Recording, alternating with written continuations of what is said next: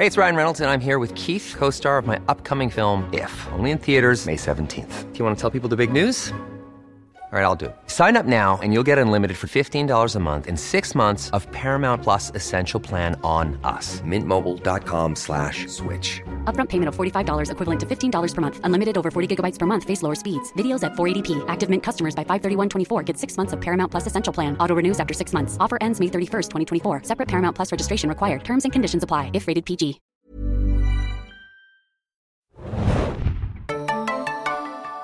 Hallo und herzlich willkommen zum Serienjunkies Podcast. Heute zum neuen Marvel-Streifen Ant-Man and the Wasp, Quantumania. Ich bin euer Moderator Biane und ich reise heute nicht allein ins Quantenreich. Mit mir dabei ist natürlich unser Comic-Konnoisseur Adam Ant-Man. Wie geht's dir heute? Äh, es geht mir ganz gut. Äh, ich habe mich von der Reise in die Quantum Zone oder Quantum Realm erholt. Quantenreich, wie es, glaube ich, auf Deutsch sogar heißt. Und freue mich über die Besprechung mhm. heute.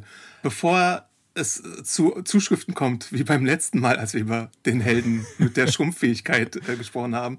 Es kann sein, dass ich manchmal Ant-Man sage, Ant-Man. Das liegt daran, dass ich in der Schule British English mitbekommen habe und nicht daran, dass ich wie die heutige Generation 400 Stunden Peppa Pig gucke und deswegen britische Akzente habe. Also verzeiht es mir, wenn ich manchmal Ant-Man oder Ant-Man oder was auch immer sage. Vielleicht habe ich beides gerade gleich ausgesprochen, aber äh, der Ameisenmensch oder Mann das ist unser. Der Ameisenmensch, genau. Genau. ja. Ich glaube, du kommst einfach mit deinem Nachnamen auch durcheinander, oder? Das ist ja auch ein bisschen verwirrend dann. Das Richtig, wird mir, glaube ich, auch das passieren. Ist viel zu nah dran mit Ant-Man. Und ich war ja auch auf der Comic-Con mal und habe mich in Ant-Man verwandelt. Uh. Ja, also es ist kompliziert für meine Zunge. Sorry. Okay. Bevor ich dich fragen würde, wieso deine persönliche Story zu der Figur Ant-Man ist, würde ich dir gerne ein kleines Marvel-Geständnis machen, gleich am Anfang. Denn ich habe ja auch schon in unserem Ski-Hike-Podcast erzählt, dass ich ein ziemlicher Spätzünder bin, was Marvel angeht. Und Ant-Man 1 war 2015 tatsächlich mein allererster MCU-Film im Kino.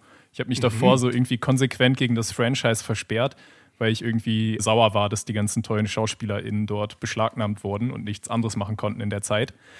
Und dann dachte ich mir irgendwann, wenn ich sie nicht besiegen kann, dann, dann werde ich einfach Teil von, der, von dem Ganzen und ja, habe dann vieles nachgeholt und habe dann auch meinen Spaß dran gefunden. Aber ja, es war, glaube ich, für mich auch ein ganz guter Einstieg, weil der erste Film sowas locker leichtes, Street-Level, Superhate-mäßiges hatte, was mir ein bisschen besser gefällt. Vielleicht auch schon kleine Andeutung, dass der neue Film ein bisschen too much für mich war. Aber erstmal oh, oh. zu dir. Was ist so deine Story oder dein Bezug zu der Figur?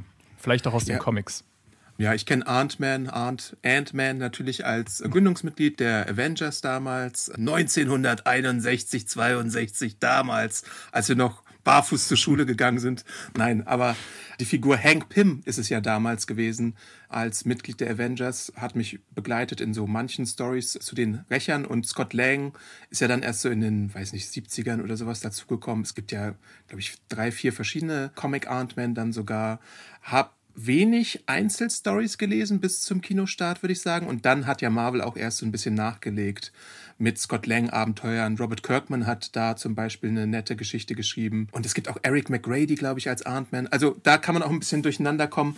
Warum man Hank Pym, glaube ich, nicht genommen hat als Ant-Man damals ist, weil seine ganze Story so ein bisschen problematisch war in den Comics. Der hatte immer wieder eine Identitätskrise, hat so die Identitäten gewechselt, hat auch ein bisschen Wife-Beater-Sachen leider drin gehabt. Ja. Da muss man dazu sagen, da gibt es so ein paar problematische Ausgaben von Avengers. Und nun halt Scott Lang ja, also er ist nicht meine allerliebste Lieblingsfigur oder so in den Comics. Er ist auch eher so B- oder C-Liste, würde ich fast sagen. Aber wenn es da was gibt, was interessant ist, dann habe ich das auch gelesen oder mal reingelesen oder so. Ja, ich fand es ja beim MCU auch immer ganz lustig, dass auch andere Leute sich immer ein bisschen über ihn lustig gemacht haben. Ne? Also allein ja. schon der Name und so. das fand ich immer ganz süß.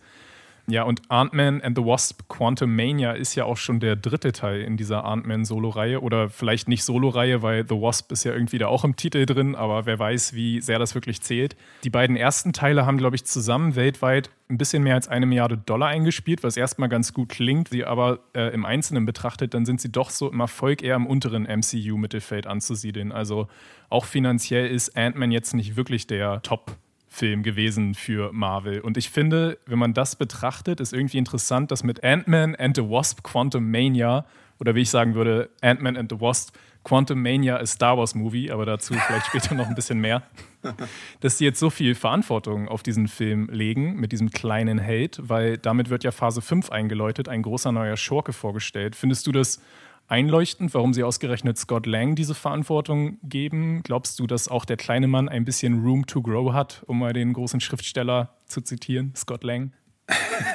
ja, ich glaube, dass es schon eine bewusste Entscheidung ist, weil du hattest ja davor immer Tony Stark und Iron Man als Figur, die so die Schurken verursacht hat, aber dann auch besiegen musste. Du hättest das Ganze natürlich auch auf Doctor Strange machen können, was du auch gemacht hast in Doctor Strange in the Multiverse of Madness mit Wanda, aber dann halt eher die magische Ecke. Und jetzt hast du halt hier wieder einen Wissenschaftsaspekt drin, wie bei Iron Man schon. Und natürlich auch durch Janet von Dyne und ihre Backstory hast du da auch eine Brücke gebaut zu unserem Schurken. Deswegen finde ich das irgendwo nur folgerichtig, dass man das gemacht hat. Und es ist ja auch ironisch, weil prinzipiell ist Ant-Man derjenige, der ja dann den großartigen Einfall hatte, um Thanos zu besiegen mit der Zeitreise, was dann alles eingeleitet hat, was in Avengers Endgame passiert ist. Und nun ist er vielleicht derjenige, den der Ruhm zu Kopf steigt und der es vielleicht alles wieder vermasseln könnte. Und das ist dann sozusagen passend auch, dass er kurz diesen Moment im Rampenlicht hatte und dann, wir wissen es ja nicht, vielleicht, vielleicht mhm. dann das Multiversum in Gefahr bringt halt diesmal. Genau. Ja, also wir kommen natürlich zu den Spoilern dann erst später. Wir wollen vorher noch mal ein paar Eckdaten auch nennen. Die Regie beim dritten Teil hat jetzt wieder Peyton Reed geführt, der auch schon bei Teil 1 und Teil 2 äh, die Verantwortung übernommen hat. Das und Drehbuch Girls United. Das möchte ich hier nicht United. vorenthalten. Einer meiner Lieblings-Guilty Pleasure-Filme, sogar ohne Guilty Pleasure, weil Eliza Dushku und Kirsten Dunst als Cheerleader mag ich. Ich glaube, er hat auch ein paar Seriensachen, aber ich habe es gerade nicht mehr genau alles am Schirm. Genau, das Drehbuch ist interessant, diesmal von Geoff Loveness. Der kommt nämlich von Rick and Morty. In der vierten Staffel, glaube ich, war er da sehr aktiv, hat sogar einen mhm. Emmy gewonnen für diese Folge mit der Säure da, wo die sich mhm. detoxen, glaube ich, oder? Genau. Ja. Und man merkt, glaube ich, dass Rick and Morty auch hier irgendwie eine Inspiration war für das Drehbuch, aber darauf kommen wir dann gleich Absolut. noch. Genau. Ansonsten die Hauptrollen weiterhin Paul Rudd in der Titelrolle, der Sexiest Man Alive 2021 Stimmt, übrigens. Hatte ich fast wieder vergessen. Dann haben wir Evangeline Lilly Evelyn, ja, wie auch immer. Evangeline Lilly. Kanadisch. Evangeline Lilly. Ja. Und bei der merkt man, glaube ich, so ein bisschen, dass sie in den letzten Jahren nicht so die Top-Schlagzeilen produziert hat. Die war so ein bisschen in dieser Querdenker-Ecke. Und ich mhm. habe so ein bisschen das Gefühl, dass das der Grund sein könnte, warum sie Screentime technisch ganz schön abgekanzelt wurde. Kommt also mir das, auch ein bisschen so vor, ja. Ja, also sie ist die große Verliererin, würde ich schon mal sagen, dieses Films, was die Arbeit angeht, die sie zu tun kriegt. Ja. Die große Gewinnerin dafür wahrscheinlich Michelle Pfeiffer, auf, jeden auf Fall, der jetzt ja. wirklich auch ganz viel ja, Vertrauen lastet. Und Michael Douglas weiß ich nicht so genau. Ich finde, am Anfang kommt er noch nicht so gut rein, aber später hat er dafür ein paar sehr coole Momente. Und weiterhin der Mann, der schöner als jeder andere Ants sagen kann. Geht mir immer das Herz auf. Ants! Und dann Ants. Those are some smart ants. Und du hast noch jemanden vergessen, Und wir haben oder? auch noch Catherine Newton. Ach ja, genau, okay, gut. Ja, meintest du die? Nee, genau, du meinst ja. wahrscheinlich wen anders, ne? Doch. Catherine okay. Newton wollte ich schon hinaus, ja. Genau, sie als Cassie, die Teenager-Tochter von Scott, hat auch viel mehr zu tun. Neben Michelle Pfeiffer vielleicht so die Hauptfigur, würde ich fast behaupten. Ja, das stimmt. Und ja, wir haben auch noch ein paar Überraschungsgäste, die wir jetzt noch nicht nennen wollen, falls ihr die bisher umgehen konntet in den News. Aber einer, der muss natürlich auch noch genannt werden und das ist eben Jonathan Majors. Ich kenne ihn vor allem aus Lovecraft Country, der tollen HBO-Serie, die leider viel zu früh abgesetzt wurde. Er spielt den neuen Oberschurken Kang the Conqueror und da würde ich jetzt wieder an dich als Comic-Experten abgeben. Was ist denn so sein Stellenwert im Marvel-Universum? Ui, äh, Kang, äh, ja. Also ich wünsche mir schon seit Thanos angekündigt wurde, Kang als Schurken und habe ihn jetzt natürlich auch bekommen, denn er ist ungefähr so gleichzusetzen mit Thanos, was so seine Ambitionen angeht, was so seine, also vielleicht sogar noch über Thanos, wenn man mal das Quäntchen Zeit dazu nimmt. Er ist ein Eroberer, er hat eine Zeitmaschine an seiner Seite, er hat verschiedenste Identitäten drauf dazu also nicht nur Kang ist er, er hat auch in den Comics noch die Identitäten Immortus, Ramatut, Iron Lad und noch so ein paar andere. Sein bürgerlicher Name ist Nathaniel Richards. Er hat sowohl den Avengers als auch den Fantastic Four schon Trubel bereitet oder auch den Young Avengers. Also er ist einer der größten Marvel-Schurken, so in dem Top 5 Pantheon, würde ich mal sagen, so mhm. mit Thanos, mit Magneto, mit Dr. Doom, mit Kang, ist er auf jeden Fall ganz oben mit dabei. Und er ist, glaube ich, ein sehr interessanter Schurke. Wir haben ihn jetzt auch schon in Loki gesehen als He Who Remains, eine Variante von ihm, die so ein bisschen nettere Absichten hatte. Und jetzt in dem Film sehen wir den Conqueror tatsächlich.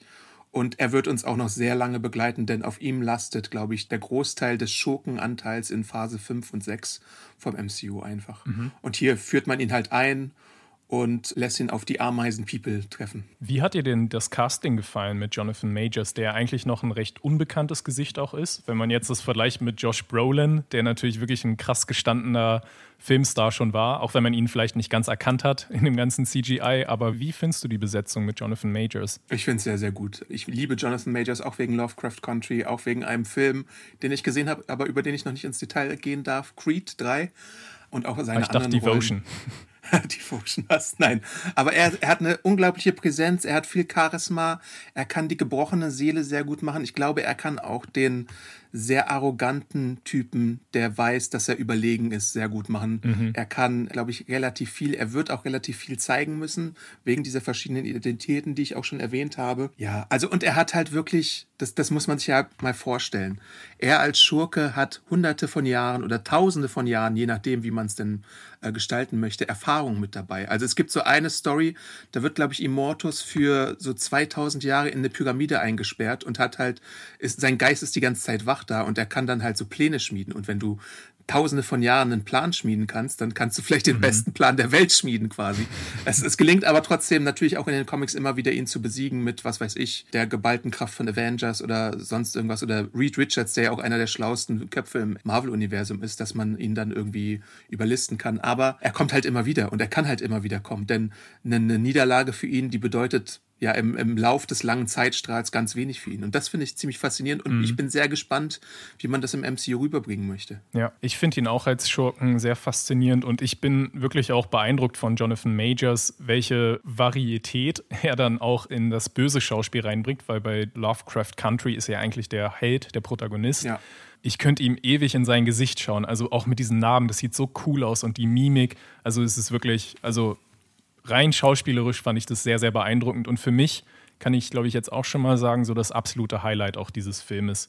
Wollen wir direkt mal zu einem ersten Fazit oder einer Empfehlung oder Nicht-Empfehlung kommen, bevor wir dann gleich wirklich in den Spoiler-Teil einsteigen? Aber bevor wir ein Fazit machen, müssen wir da vielleicht mal ganz kurz erklären, worum es geht, Björn, oder? Wäre das nicht vielleicht mal ich, Ja, angepasst?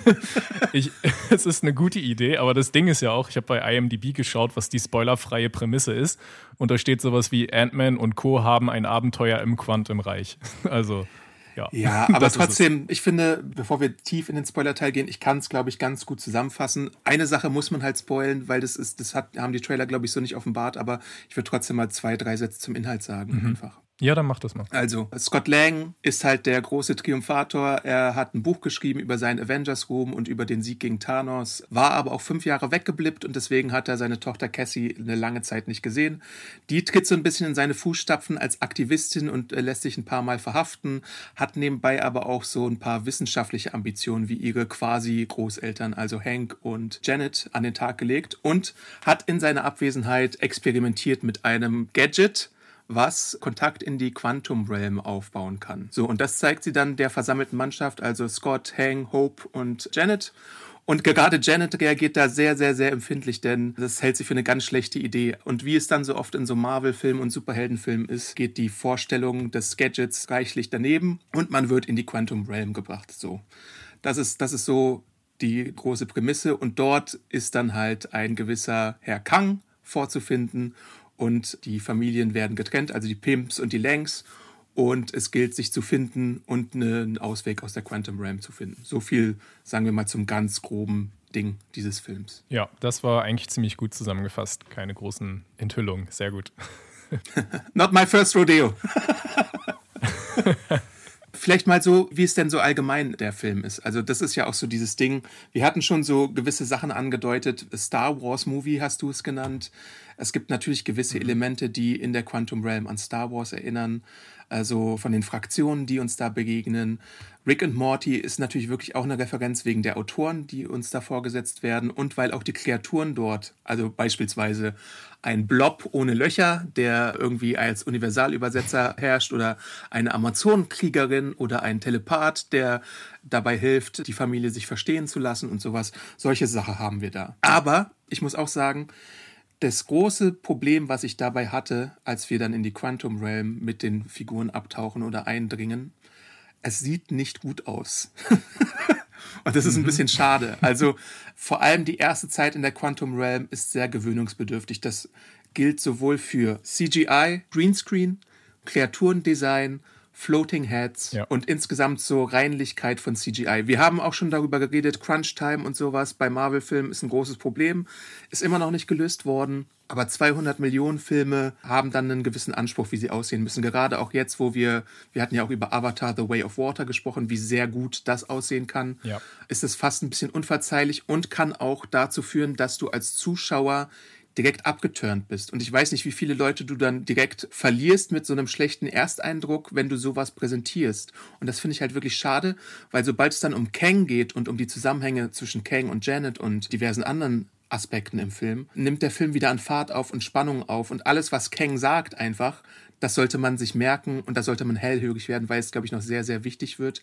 Aber der Ersteindruck von dieser Quantum Ram, die halt so wie das x-te Marvel-Geheimreich aussieht, was wir jetzt vorgesetzt bekommen, mhm. da gab es ja wirklich schon sehr, sehr viele, wenn man drüber nachdenkt, ist ein bisschen ernüchternd. Wie siehst du das? Ja, absolut genau das Gleiche. Vor allem, ich wollte auch den Punkt Avatar reinbringen. Es ist rein taktisch irgendwie ein bisschen merkwürdig, dass Disney, also Avatar und auch Ant-Man, das gehört ja beides zum selben Konzern, dass sie das so jetzt hintereinander weggebracht haben, weil irgendwie dieser Avatar-Kater, der ist dann jetzt einfach bei diesem Film total beherrschend, dass wir da auch eine komplett künstliche Welt haben, die aber einfach so viel billiger aussieht, leider. Und auch genau, was du gesagt hast, dass einfach alles in diesem Quantum Realm komplett erfunden sein könnte. Alles, was erdenkbar ist, könnte dort stattfinden. Und trotzdem sieht es aus wie alles andere, was man irgendwo schon mal ein bisschen ja. gesehen hat. So Rick mhm. and Morty und ein bisschen Star Wars. Und irgendwie wirkt dann nicht so richtig dolle frisch, außer vielleicht ein, zwei Kleinigkeiten, die mich dann auch glücklich gemacht haben.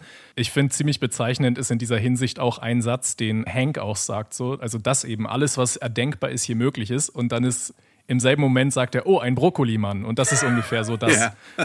was die Fantasie, wo da die Fantasie dann aufhört, auch leider, ja. der Autoren. Und ansonsten, was mich auch am Anfang sehr gestört hat, ist der ganze Science Talk. Also mhm. die Wissenschaft bei Marvel war ja schon immer so ein bisschen so ein Thema, ne?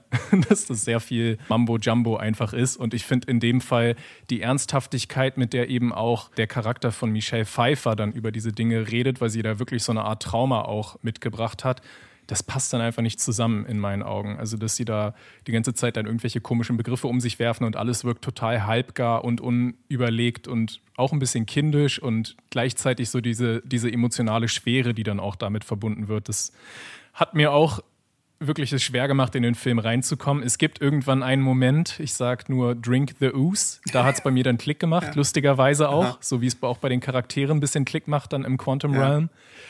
Aber der Anfang war wirklich schwer. Und eine Sache, die mich auch ein bisschen gestört hat, ist, dass der Film leider nicht so lustig ist wie die anderen Ant-Man. Mhm. Jetzt fange ich auch schon an.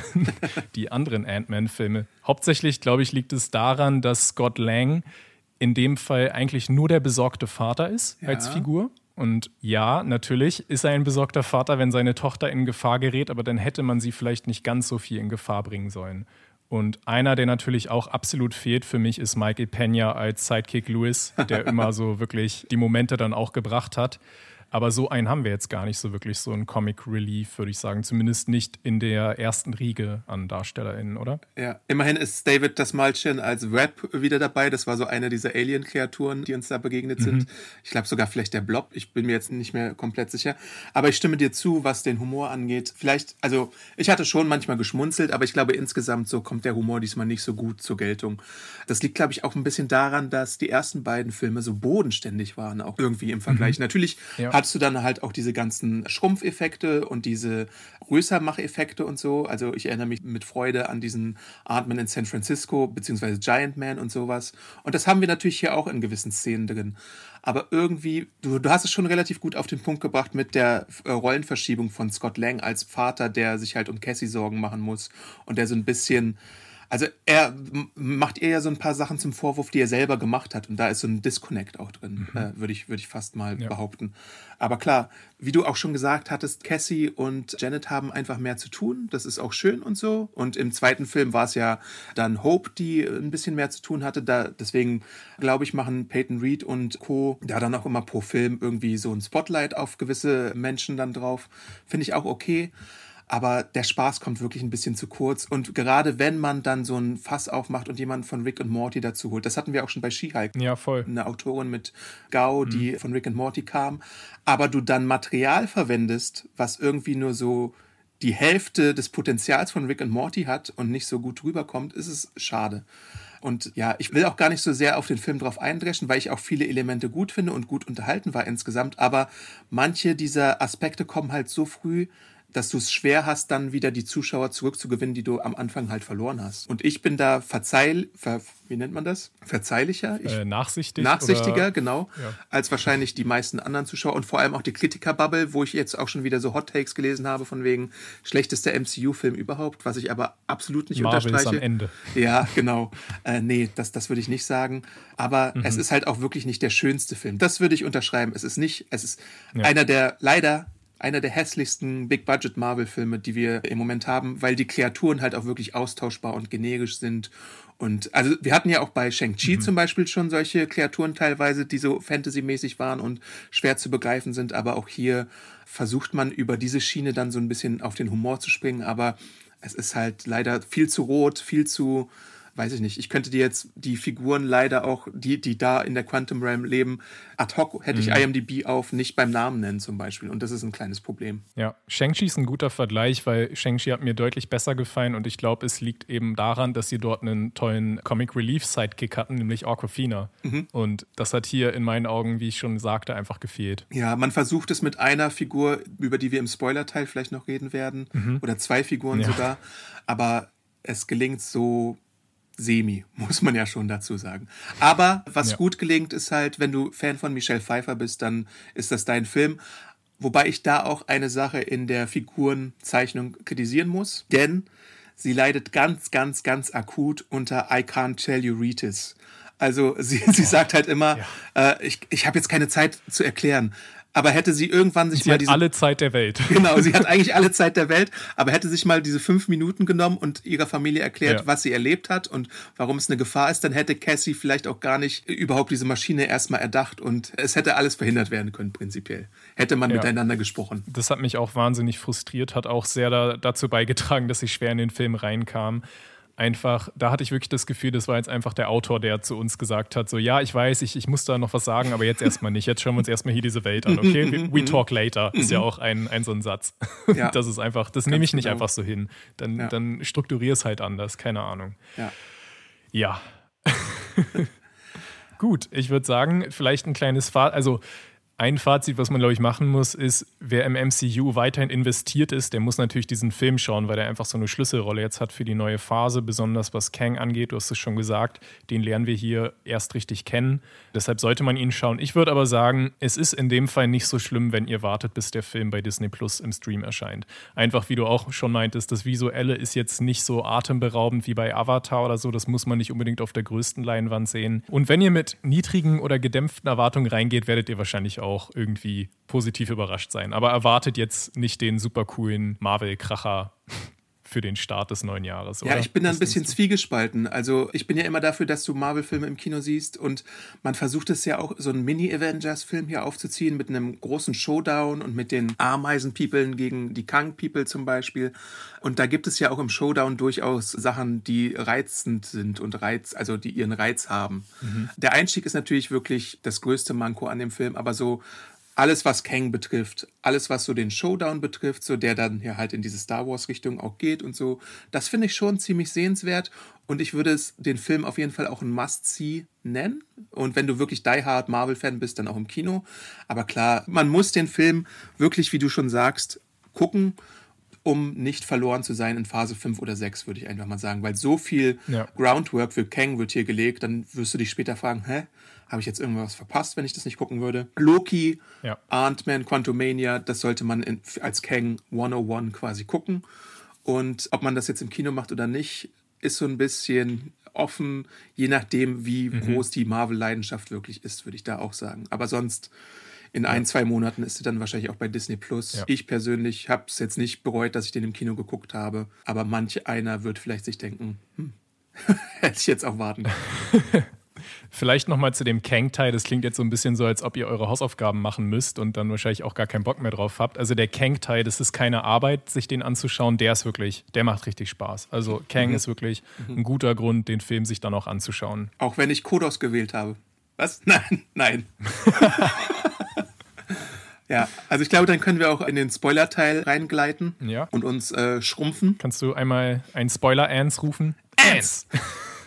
okay. Ja. Spoiler-Teil hat begonnen. Ich muss kurz mal wieder ein I think you should leave Plug machen. Okay. Ich habe ja schon bei She-Hike darauf hingewiesen, dass eine Schauspielerin aus dieser unglaublich lustigen Netflix-Sketch-Show dabei war. Und hier haben wir jetzt wieder einen, nämlich den lieben Kaffeeverkäufer Ruben, der mhm. Ant-Man immer mit Spider-Man verwechselt. Und ja. ich habe mich so gefreut, als ich ihn gesehen habe. Das war echt schon fast mein Lieblingsmoment mit in dem Film. Also, wenn ihr I Think You Should Leave noch nicht geschaut habt, bitte holt das mal nach. Das Lustigste, was ihr bei Netflix finden könnt. Okay, so viel dazu. Jetzt zu Ant-Man. Okay. Was gibt es denn für Spoiler? Also, ich, ich finde ja auch so ein bisschen, ich hätte, wäre ich jetzt der Filmeditor vom Ant-Man-Film gewesen. Ich glaube, mhm. ich hätte die allererste Szene gar nicht am Anfang gestellt. Dieser kurze Blick schon in die Quantum Realm, den hätte ich gar nicht als erste Szene gemacht unbedingt. Ja. Weil natürlich fragt man sich, hm, was soll das? Wir sehen Janet und wir sehen Kang in der Quantum Realm. Aber ich hätte mhm. trotzdem mit dem Erde-Part begonnen und mit Welcome Back und Ant-Man und Scott Lang, ja. wie er da so ein bisschen sich feiern lässt, wie wir sehen, was er für den Ruhm einstreift, dass er gratis Sachen. Hey, it's Ryan Reynolds and I'm here with Keith, co-star of my upcoming film If, only in theaters May 17th. Do you want to tell people the big news? All right, I'll do it. Sign up now and you'll get unlimited for $15 a month in six months of Paramount Plus Essential Plan on us. Mintmobile.com slash switch. Upfront payment of $45 equivalent to $15 per month. Unlimited over 40 gigabytes per month. Face lower speeds. Videos at 480p. Active Mint customers by 531.24 get six months of Paramount Plus Essential Plan. Auto renews after six months. Offer ends May 31st, 2024. Separate Paramount Plus registration required. Terms and conditions apply if rated PG. Bekommt. Ich hätte den Erdenpart vielleicht sogar noch ein bisschen ausgebaut, weil ich den fast mit am besten fand auch. Also diese ganze Rahmenhandlung auf der Erde, mhm. wie Scott Lang da die Straße runtergeht und sowas. Das, das, das hat mir irgendwie sehr gut gefallen. Ja, auch da der Teil, den ich sehr schön fand, dass Cassie aus Versehen in seine Fußstapfen tritt, was den Teil mit dem Gefängnis angeht. Sie macht es natürlich mhm. aus ganz anderen Gründen. Sie ist keine Kriminelle, sondern sie ist bei einer Demo gegen Obdachlosigkeit mhm. als Folge von dem Blip. Das finde ich nämlich auch immer super spannend, wenn das MCU mal diese ganzen Folgen auch von diesem unglaublichen Ereignis thematisiert. Das könnte in meinen Augen auch noch viel häufiger passieren. Also sie ist einfach so sozial engagiert und das soll uns den Charakter natürlich auch sympathisch machen. Gleichzeitig hatte ich bei ihr aber auch so ein bisschen Nepo-Baby-Vibes, weil ja, sie ist sozial bewusst und so weiter, aber sie, was ich ein bisschen komisch finde, ist, dass sie ja auch diesen Anspruch darauf erhebt, auch irgendwie so eine Art Ant-Man-Anzug zu kriegen oder irgendwie auch in die Fußstapfen ihres Vaters zu treten. Also das finde ich dann das sollte sie dann irgendwie auch mal kritisch hinterfragen. Weißt du, was ich meine? Ja, äh, es ist natürlich auch so, dass Cassie Lang als Figur auch wieder ein Mitglied ist der Young Avengers mhm. und dort ist sie als Statue bekannt. Also das macht ja Marvel seit Phase 4 jetzt sehr konsequent, dass du fast in jedem Film irgendwo Mitglieder hast, die dann ja. quasi Legacy-Charaktere sind. Also lass es jetzt Hawkeye sein oder irgendwie die Kinder von Scarlet Witch und jetzt Cassie und den Enkel von dem ersten Captain America, den es da gab in Falcon and the Winter Soldier. Und das baut man halt sehr behutsam mhm. auf, sodass es die meisten wahrscheinlich gar nicht mitbekommen, außer du bist halt tief in den Comics drin. Deswegen finde ich das nur folgerichtig, dass man das macht. Ich finde ja interessant, dass man Catherine Newton genommen hat und damit ein Recasting hat im, im Vergleich zu Endgame und im Vergleich auch natürlich zu den anderen Filmen, wo ihre Figur, also die mhm. von Cassie Lang, noch eine kleine, ein kleines Mädchen war. Ich finde es ganz spannend, dass man diese verlorene Zeit hier thematisiert natürlich auch wieder und dann, dass sie in seine Fußstapfen treten möchte, aber gleichzeitig auch nach den Quasi-Großeltern kommt und dann halt sich mhm. ein bisschen distanziert von seiner Einfachheit und er ist ja immer so ein bisschen der weiß nicht, Everyday Man gewesen als Scott und so. Da finde ich, macht man schon interessante Schritte. Wie du schon erwähnt hattest, Evangeline Lilly als Hope Van Dyne. Wir erfahren so zwei Sätze, dass sie jetzt auch Unternehmerin ist und sich irgendwie auch wohltätig einsetzt. Und sie, und sie, sie hat eine neue Frisur. Genau, sie hat eine neue Frisur, die mir leider nicht so gut gefällt, aber ist nur persönlicher Geschmack. Und sie knutscht halt mit Scott herum. Da frage ich mich dann auch, wäre Hannah jetzt in dem Podcast, die würde wahrscheinlich sagen, Chemie ist nicht vorhanden. Mhm. Man versucht so diese Chemie aufzubauen. Es sind auch so ein paar nette äh, Momente drin, aber Leider kaufe ich den beiden das nicht so ganz ab. Ich weiß nicht warum. Ich mag Evangeline mhm. Lilly eigentlich aus Lost, aber irgendwie irgendwas, irgendwo ist sie falsch abgebogen oder so. Oder die, ich weiß es nicht. Also die Figur mochte ich halt auch in den vorherigen Filmen. Aber hier, ob es jetzt ja. ihre Äußerungen wirklich waren, wie wir spekuliert haben oder nicht, dass ihre Screentime eingeschrumpft wurde, ich weiß es nicht. Es gibt halt auch als Wasp für sie so ein paar coole Momente. Also es gibt ja diese Traum, also es ist gar keine Traumsequenz, sondern Scott wird an einer Stelle von Kang damit beauftragt, eine Energiequelle zu schrumpfen und wieder zu reparieren. Und da ist sie ja dann zum Beispiel auch die rettende Person, die ihm hilft, während eine Million anderer Scots und die verschiedenen Wahlmöglichkeiten, die in dem Moment dann in den verschiedenen Multiversen möglich wären, ihnen begegnen. Und das ist sehr Rick and Morty mäßig, das muss man ja schon sagen. Ja, also ja. sowas hättest du auch in der Folge von Rick and Morty haben können. Und das ist ein interessanter Ansatz, wie das umgesetzt wurde. Ich weiß nicht, ob es manchen vielleicht ein bisschen zu Kopf steigt, ob die das so verstanden haben und auch, ob da die Effekte gut genug waren oder nicht. Aber da ist sie ja dann sozusagen diejenige, die sich unterscheidet von den Millionen anderen Scott Lang versuchen und die ihm dann hilft, mhm. erfolgreich zu haben. Und das Gleiche gibt es dann auch nochmal im Showdown mit ihr.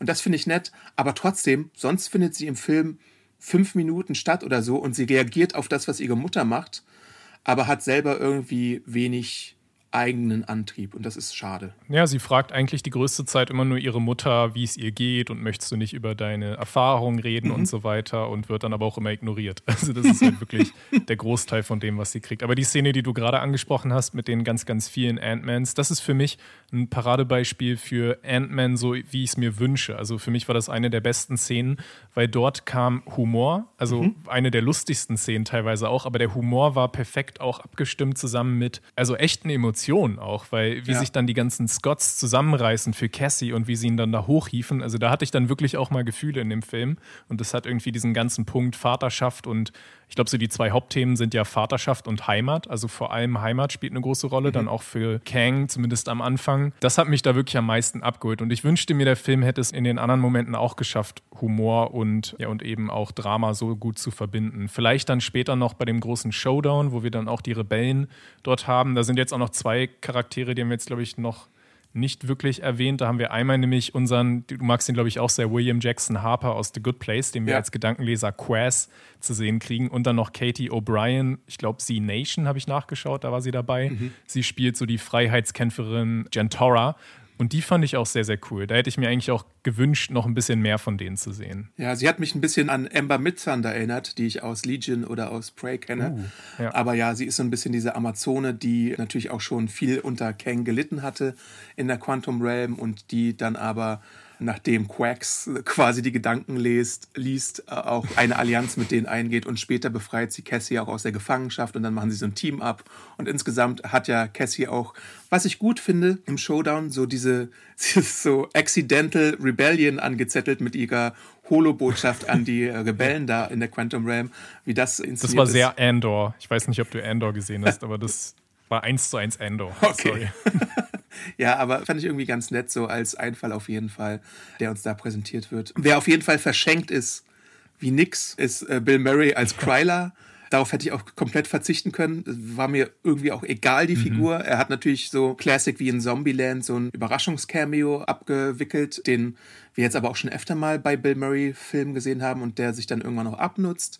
Also meinetwegen hätte Wusstest man ihn. du eigentlich, dass er kommt? Ich wusste, also dass er kommt. Du das Casting ja. mitbekommen? Ja, ich hatte es nicht mitbekommen und war dann auch freudig überrascht und dann eben auch enttäuscht, wie klein die Rolle tatsächlich dann ausfällt. Ja. Aber die paar Blickduelle, die er dann da mit Michael Douglas hatte, die waren es dann irgendwie doch schon wert. Ja, das war Weil schon ganz witzig. Um ja, er ist auch inappropriate ja. und so so angelegt. Das hat schon gepasst. Er war die Person, mit der Janet Van Dyne in der Quantum Realm wohl auch eine Affäre hatte und sowas äh, während der langen Zeit, mhm. äh, die sie dort war.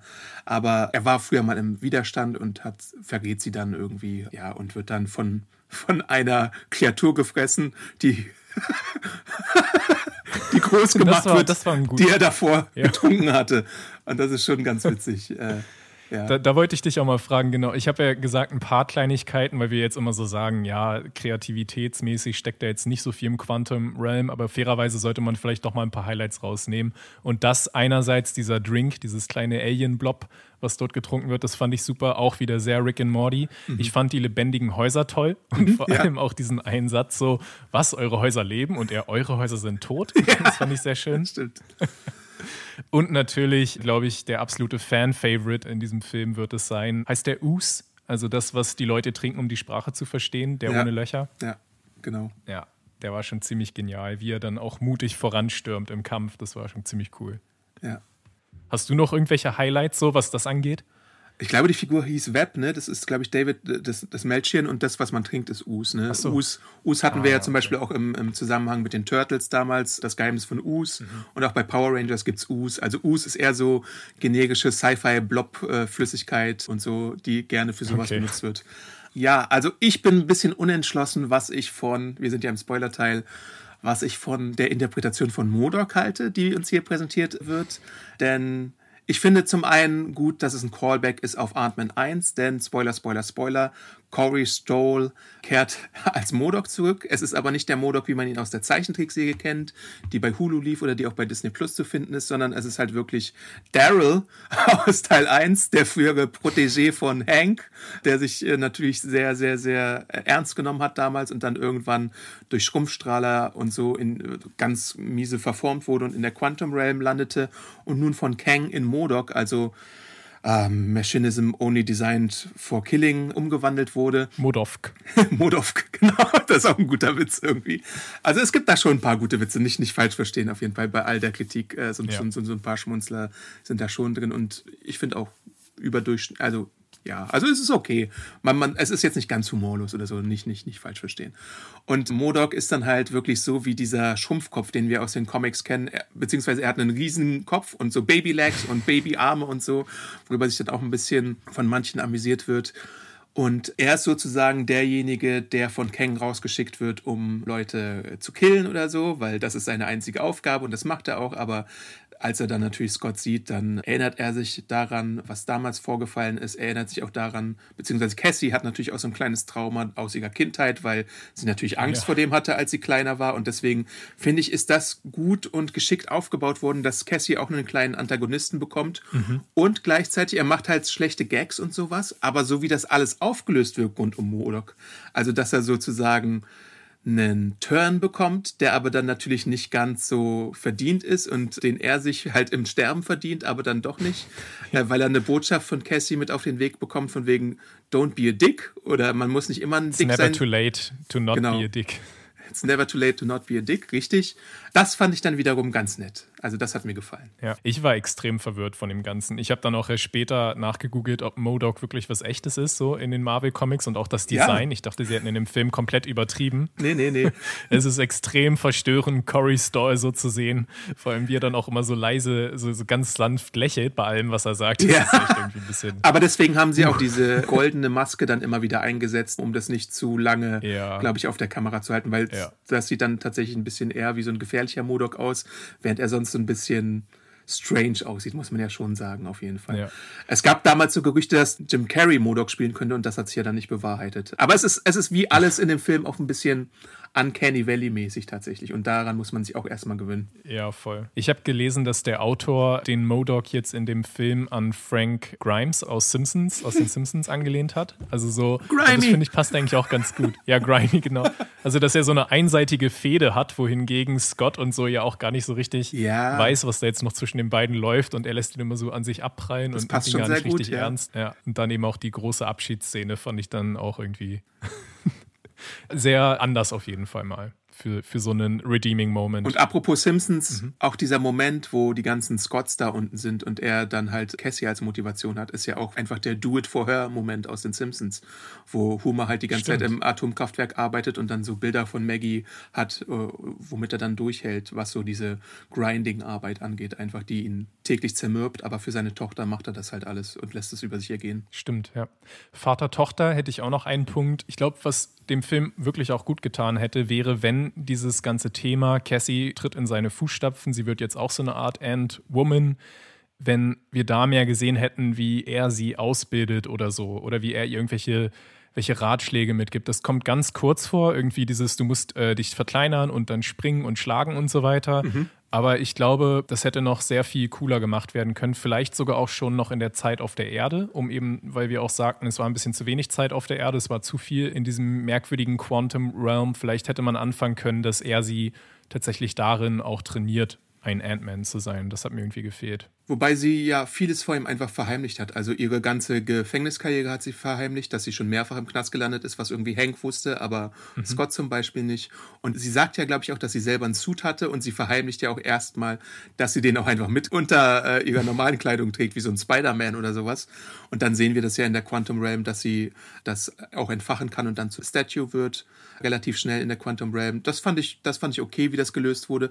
Aber ja, du hast schon recht, man hätte irgendwo noch eine Montage einbauen können. Mhm mhm. wo man einfach ein bisschen mehr zeigt. Sie hat natürlich ein bisschen was von Scott aufgeschnappt und von Hank und von Janet wahrscheinlich und von Hope, aber so ein paar Sachen hätte man ihr schon zeigen können. Gleichzeitig hättest du sie dann für die Kritik empfänglich gemacht, dass sie so eine Mary Sue ist oder sowas, weißt du? Dass sie dann zu ja. schnell zu viel kann. Und deswegen finde ich es ganz gut, dass man in dem Fall äh, halt so diese Szene hatte, wo sie sich schrumpft und dann die Leute nicht direkt K.O. schlagen kann, weil das, wenn sie irgendwie noch nicht so viel Erfahrung hat, dann muss sie vielleicht erstmal von irgendwem beigebracht bekommen, wie das überhaupt funktioniert. Deswegen fand ich das mhm. eigentlich passend. Ja, ich bin insgesamt bei Ant-Man immer ein bisschen verwirrt, wie mächtig er jetzt wirklich ist. Ich habe mhm. das Gefühl, das pendelt immer zwischen, eigentlich kann er nur ein bisschen boxen und gut ausweichen, bis hin, ja. er ist der größte Avenger überhaupt und entscheidet am Ende die Schlachten. Damit habe ich immer so ein kleines Problem und was ähnliches war jetzt für mich tatsächlich auch bei Kang der Fall. Er schwankt nämlich auch zwischen Gottstatus und ja. du kannst ihn verprügeln. Also ja. hast du da irgendwie eine Erklärung oder so?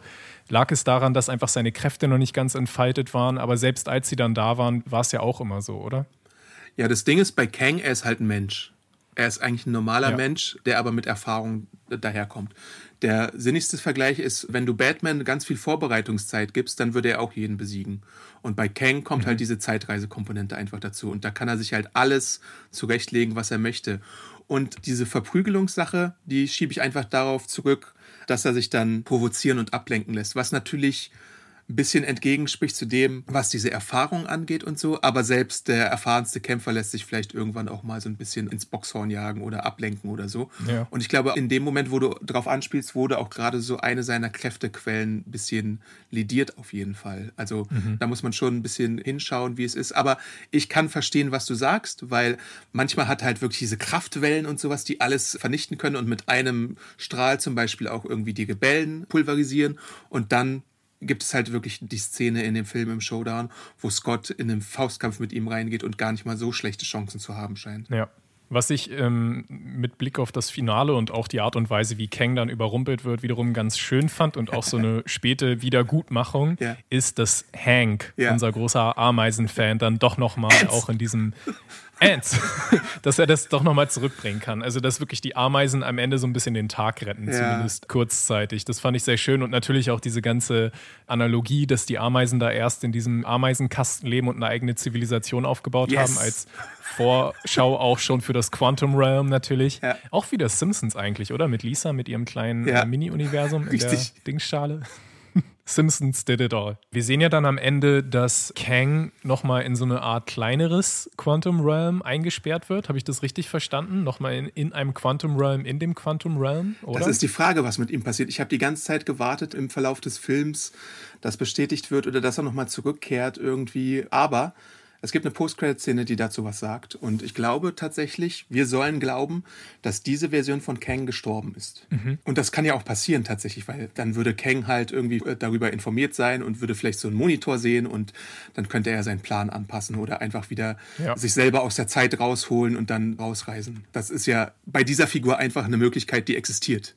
Ja. Aber tatsächlich gelingt es äh, Scott mit der Hilfe von Hope den Zweikampf zu gewinnen, denn man macht so ein Portal auf in, zur eigenen Erde und dann krabbeln erstmal die Eltern und Cassie durch und danach auch Hope und als letzter dann auch Scott, während Hope ihm dann nochmal hilft beim Kampf und all sowas. Aber ja, man gewinnt tatsächlich gegen diesen Kang mit der Hilfe von Ameisen und mit der Hilfe von Fäusten. Und das ist halt irgendwie ganz typisch Marvel und auch irgendwo witzig, dass man sich da einen kreativen Weg ausgesucht hat, um ihn zu besiegen.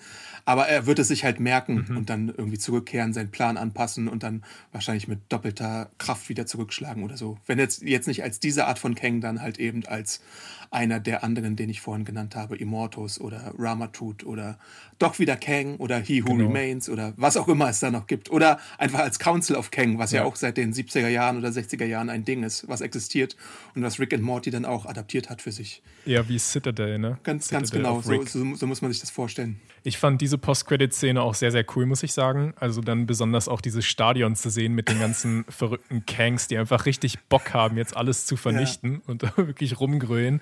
Das war schon ziemlich gruselig. Also in diesem Gesichtspunkt könnte ich mir dann auch vorstellen, dass Kang ein gruseligerer Schurke sogar wird als Thanos auf eine Art noch. Weil Thanos, bei ihm war immer das interessant auch, dass er so relatable ist und dass man irgendwie auch, weiß ich nicht, Mitleid mit ihm hat und sein Ziel irgendwie verstehen soll. Und He Who Remains hat ja auch schon gewarnt, dass er einfach nur der netteste von allen Kangs ist. Und das hat sich jetzt wahrscheinlich auch schon mal ja. als Wahrheit erwiesen. Denn in dem Stadion sehen wir ja dann halt auch wirklich so richtig verrückte Leute.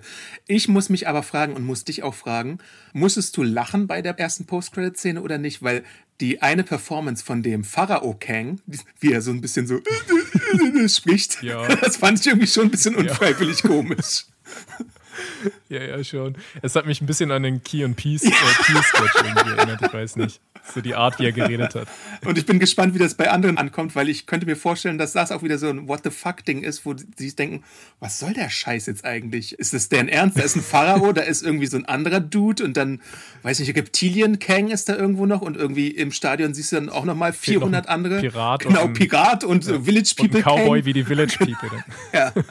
Naja, aber ich sehe da schon Potenzial auf jeden Fall bei und ich freue mich auf die vielen kreativen Arten und Weisen, wie man Kang dann nochmal zurückholt und was er für Pläne schmiedet und so.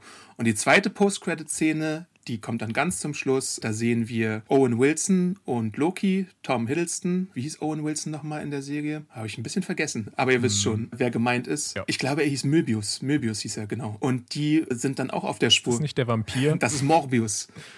ähm, er heißt Möbius, ja. Ich habe auch eine Actionfigur von ihm tatsächlich. Ja. naja, egal. Man sieht sie dann im Jahre 1940 und sie folgen einem Vortrag von Victor Timely. Das ist dann 1940 ist dann auch so die Zeit, wo die ersten Marvel-Comics erschienen sind und Victor Timely ist dann auch tatsächlich schon wieder eine Variante von, Wunderschöner von, Name, von Kang. Ja. Und den verfolgen sie halt, weil sie wollen natürlich wissen, was aus der TVA jetzt geworden ist. Und das werden wir, glaube ich, im Sommer in der zweiten Staffel von Loki dann auch sehen. Denn die beiden werden bestimmt auch nochmal ganz viel mit Kang zu tun haben und auf Varianten von ihm treffen oder auf weitere Loki-Varianten oder auf Möbius-Varianten. Darauf kann man schon gespannt sein. Ich denke mal, Loki wird auch so ein bisschen einfach das Begleitwerk zu allem Möglichen sein, was Kang angeht und da auch nochmal Hintergrundinformationen geben. Mhm. Und wenn einem das gefällt, dann sollte man einfach den Sommer, glaube ich, sich vormerken, wo dann es weitergeht mit der neuen Staffel. Ja. Meinst du, dass Kang auch in Guardians 3, weil das wird ja der nächste MCU-Film uh, dann im Mai sein, ja, eine ähm, Rolle spielen das wird? Das ist eine gute Frage. Das Interessante ist ja, ganz am Ende des Abspanns steht, nicht Ant-Man will return, sondern Kang will return. und das sagt ja schon mal alles aus. Also ja. wir haben jetzt ganz viele Kang-Varianten. Wir haben zwei Post-Credit-Szenen rund um Kang. Wir haben Kang als Schurken dieses Stücks. Er wird wahrscheinlich irgendwo immer mal zu sehen sein. Bei Guardians wäre ich mir vielleicht gar nicht mal so sicher, weil wir haben da schon wirklich mit Adam Warlock, der ja so ein bisschen das Gegenstück zu Thanos tatsächlich in den Comics ist, und mit dem High Evolutionary, mhm. jemanden, der der Schöpfer von Rocket ist, zwei große Schurken drin. Da würde ich Kang höchstens als so Nebendarsteller oder Post-Credit-Mitspieler im Blick mhm. haben, aber jetzt nicht mit einer großen Rolle. Es gab ja auch im ersten Guardians schon mit Ronan the Accuser, der dann so eine Telefonkonferenz zu Thanos hatte, so einen kleinen Mini-Dingens. Aber ich denke mal nicht, dass ah, ja, es größer stimmt. als sowas sein wird. Mhm. Und ich weiß auch gar nicht, wo Kang dann als nächstes auftritt. Also ich denke mal, Loki wird Vielleicht da auf jeden Fall äh, mit dabei sein. Marvels möglicherweise, aber ja, da wissen wir auch noch gar nichts über etwaige Schurken. Ich denke ja fast, dass er, und das ist jetzt eine Adam-Spekulation, die auf nichts fußt, bei Fantastic Four eine Rolle spielen wird. Und ich glaube auch, dass er irgendwas getan hat, dass die Fantastic Four aus dem öffentlichen Gedächtnis gelöscht worden sind. Denn das würde einfach zu ihm passen, ah, okay. dass du Reed Richards als den schlausten Kopf überhaupt hast und der halt die Fantastic Four irgendwie aus dem Zeitstrahl gelöscht hat oder sowas. Und auch seinen Erzschurken Dr. Doom vielleicht sogar, weil der ist jemand, der mit ihm mithalten kann. Und es würde passen, dass die Fantastic Four deswegen erst so spät ins MCU integriert werden würden. Aber es ist wirklich nur Spekulation. Anders kann ich mir wirklich nicht erklären, warum sie keine Rolle gespielt haben, obwohl Reed Richards wirklich der schlauste Mensch der Welt ist. Ja. Also wir haben ihn ja auch in Multiverse of Madness schon gesehen. Irgendwas musst du da als Ausrede haben, dass das jetzt ein Ding ist, warum das so geschehen ist. Ja. Ja, sehr cool. Das ist dann alles MCU-Zukunftsmusik für die nächsten Monate, Jahre wahrscheinlich sogar eher. Richtig. Ich glaube, Fantastic Force nicht Teil der Phase 5, sondern dann eher 6. Mhm. Und ne? ich glaube, da wurde auch schon ein bisschen was verschoben, dass diverse ja. Avengers-Filme jetzt auch 2025 oder 26 erst rauskommen, wegen auch Blade wurde ja ein bisschen verschoben. Also bei Blade halte ich Kang jetzt auch nicht für einen Schurken, der da auftaucht. Man muss mal sehen, so Avengers ja. oder Fantastic Four, ja, da sehe ich ihn auf jeden Fall wieder, aber vorher weiß ich nicht, glaube ich eher nicht. Ja. Ich glaube, wir können beide auch festhalten, so als Gesamtfazit, Kang ein ganz klares Yay. Vote for Kang. Und äh, Ant-Man 3 ein ganz okay. Richtig. Oder so. Oder ich glaube, du bist eh noch ein bisschen ja. positiver eingestellt als ich dem gegenüber. Ihr könnt auch sehr gerne nochmal Adams Review lesen, wo es dann nochmal natürlich ausführlicher um einige Punkte geht. Aber ja, ich denke, damit haben wir es erstmal, oder? Hast du noch Nö, was? Also ja, wir sind jetzt am Ende angekommen. Natürlich Feedback könnt ihr uns auch immer hinterlassen, gerne an podcast.serienjunkies.de oder uns auch bei Spotify und bei Apple Podcasts bewerten. Sorry für meine Stimme, ich bin immer noch ein bisschen angeschlagen. Und natürlich auch bei Amazon Music hören oder in unser reichhaltiges Podcast-Archiv reinhören, wo wir auch gerade The Last of Us besprechen wöchentlich. Auch viele andere Marvel-Streifen schon besprochen haben. Serien bis und TV bis Podcasts aufgenommen haben, House of the Dragon besprochen haben und Lord of the Rings. Also da findet ihr schon etwas für eure Autofahrten, Fahrten zum Büro oder einfach mal die Hausarbeit nebenbei. Und wir freuen uns natürlich auch, wenn ihr es reichlich weitersagt an eure Freunde und Verwandten, damit die auch mal reinhören. Und wo findet man uns bei Social Media, Bjane? Wo findet man dich eigentlich? Mich findet man bei Twitter und Mastodon, einfach unter meinem Namen, Bjane Bock. Und dich findet man bei Twitter auch und Instagram. Und bei oder? YouTube als Awesome Aunt. Bei YouTube. Genau, äh, wo ihr meine manchmal auch Comic-Expertise und Comic-Andeutungen in Videoform findet. Und natürlich auch ein bisschen was über Disney, meinen Trip dahin, den ich ja auch schon im Last of Us Podcast erwähnt hatte. Und Nerdkram einfach so. Sammelsurium, Actionfiguren sammeln und sowas. Das alles mache ich bei YouTube. Und wir hören uns dann auch demnächst wieder, würde ich sagen. Ja, sehr cool. Mit dem nächsten heißen Eisen. Ja. alles klar, dann macht's gut. Ciao. Ciao.